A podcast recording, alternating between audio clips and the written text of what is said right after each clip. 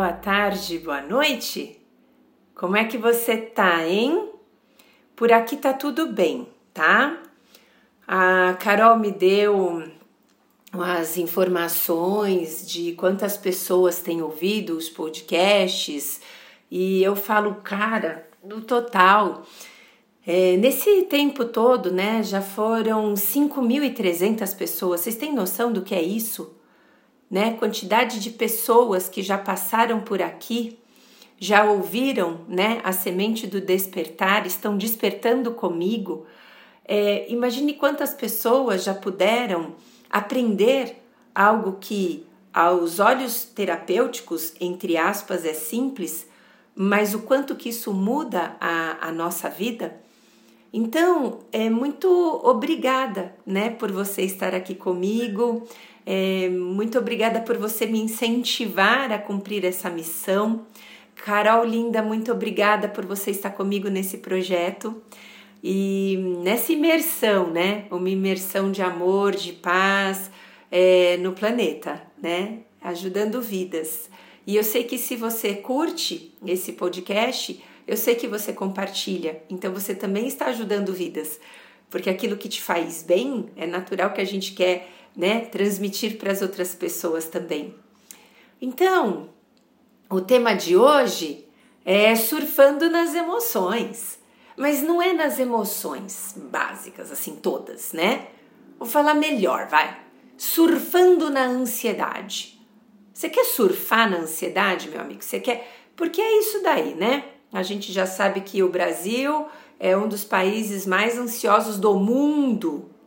Nós já sabemos que a ansiedade contaminou a galera de uma maneira tão absurda que as pessoas não só sentem uma ansiedade que a gente até poderia entender como normal, porque é um, um chamado aí do nosso interior para que a gente possa preservar a espécie. Eu sempre digo isso nos podcasts para vocês.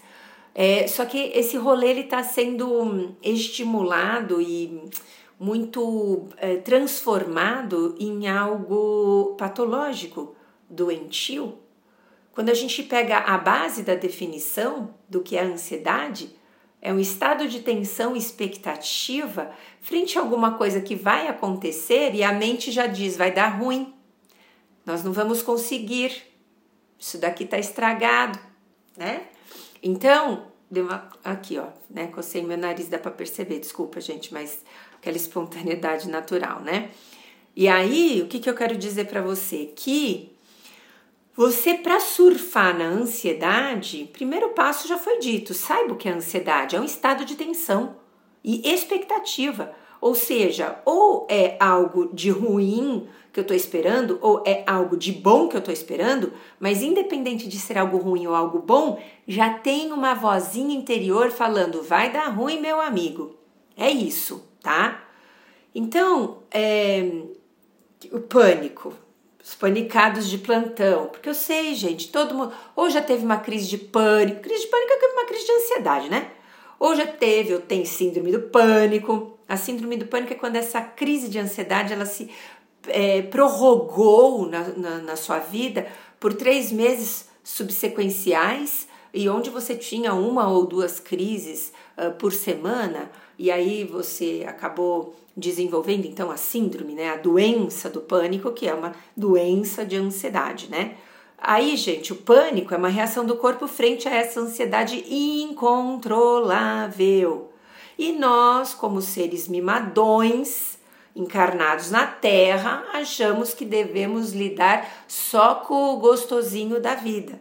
A gente não quer lidar com as dificuldades, não queremos lidar com as, os desgostos, os dessabores, é, essa coisa que a gente chama de ruim, né? A gente não quer lidar. E é isso que é o engraçado, né? Essa reação do corpo frente a essa ansiedade, esse estado de tensão e expectativa, incontrolável. E aí, o cérebro, ele não consegue sozinho fazer esse movimento de que tá tudo bem sentir esse desconforto. É uma ansiedade, tá tudo ok. É só isso. Ele não sabe fazer sozinho.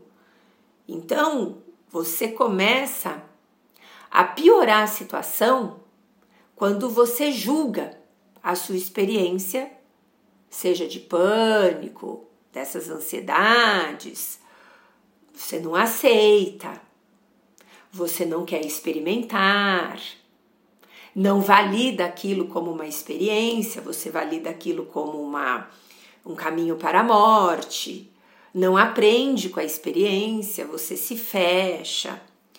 E nesse momento, quando você lidou de uma maneira é, disfuncional, vamos dizer, né? Você começa a fortalecer dentro de si que a emoção é um problema, meu amigo. Sentir ansiedade é um problema. E se você mandou essa informação para o cérebro, né, onde a mente não consegue discernir, porque quem tem que ajudar é você, com a luz da consciência. Mas eu não tenho luz da consciência, eu sou inconsciente, né? Eu sou chapado na vida. Pronto, caminho para ruminação, caminho para preocupação. Você passa a ser uma pessoa que evita situações, porque você já antevê que algo de ruim pode acontecer, então eu né, começo a evitar. É, ir nos locais, conversar com as pessoas, principalmente onde eu já tive alguma situaçãozinha de pânico, tá? Você começa a culpar os outros, perde o controle e fica fissurado no tema. Ao invés de ficar fissurado em como controlar o tema, você fica fissurado no tema. No tema da ansiedade, no tema do pânico. E aí você pega os sintomas que a ansiedade traz, que são mais de 100, e eu não vou conseguir te dizer todos, mas são sintomas físicos, né? Psicológicos, a visão fica turva, há um tremor, o coração dispara, alguns têm diarreia, outros têm sudorese, é, as sensações de medo eminente que só aumentam, a preocupação fica excessiva, e aí vai. Problema dermatológico, queda de cabelo, né? Quando chega nessa hora, você fica fissurado nos sintomas e você vai jogar no Doutor Google. O Google sabe todas as coisas. Olha que curioso, não é mesmo, meu amigo? Sabe tudo. Aí você joga lá, aí você fala assim: o que é falta de ar? Câncer. O que é hum, diarreia? Câncer. O que é. Não, não, não, câncer. Né? Porque o Google ele sabe tudo. E sempre vai cair nessa patologia. Muito bem. Aí você perde o controle você passa a ter uma esquiva emocional. E essa esquiva emocional vai se manifestar através de comportamentos que você já deve até saber quais são. Eu vou só trazer uma, uma clareza para você agora.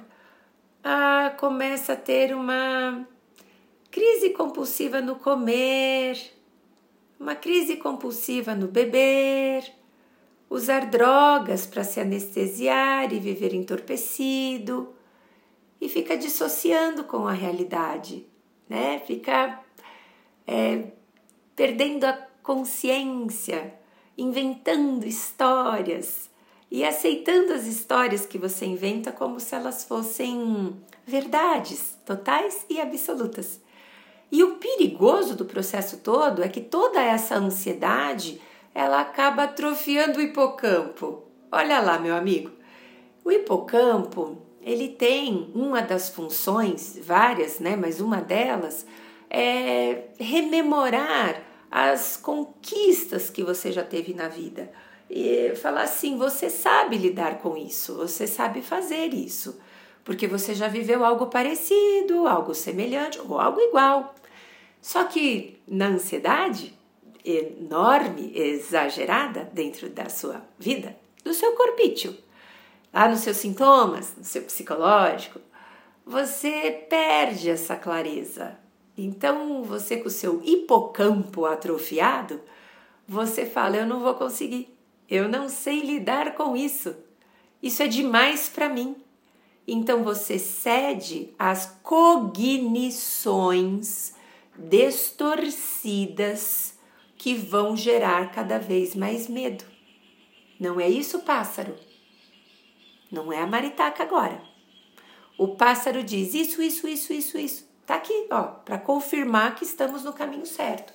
Caminho certo de definir o que está acontecendo e não o certo de tudo bem, vai, não gosto dessa coisa dicotômica do certo e do errado. Mais funcional, para você viver de uma maneira mais clara. Então, o primeiro passo eu já te dei, que foi essa explicação. Porque naturalmente, quanto mais pensamentos negativos você tem, também tem o um lado positivo do seu cérebro, que ele vai estar o tempo inteiro te ajudando. Ele vai estar produzindo um zilhão de sensações e, e produção química de proteção. Então, quando a sua visão ela fica turva, é porque houve um estímulo aí na sua visão para que você pudesse se defender. Quando você tem uh, os batimentos cardíacos acelerados, é porque está bombando mais sangue nas veias, para você ter mais força. Quando você fica pálido, principalmente nas extremidades, e quando você fica com tremor, é para tirar o sangue das extremidades, porque se o bicho da selva viesse te morder, você não morreria de hemorragia. Então, se você for ver, você está criando com a sua mente uma ameaça que o seu cérebro entende como uma ameaça real.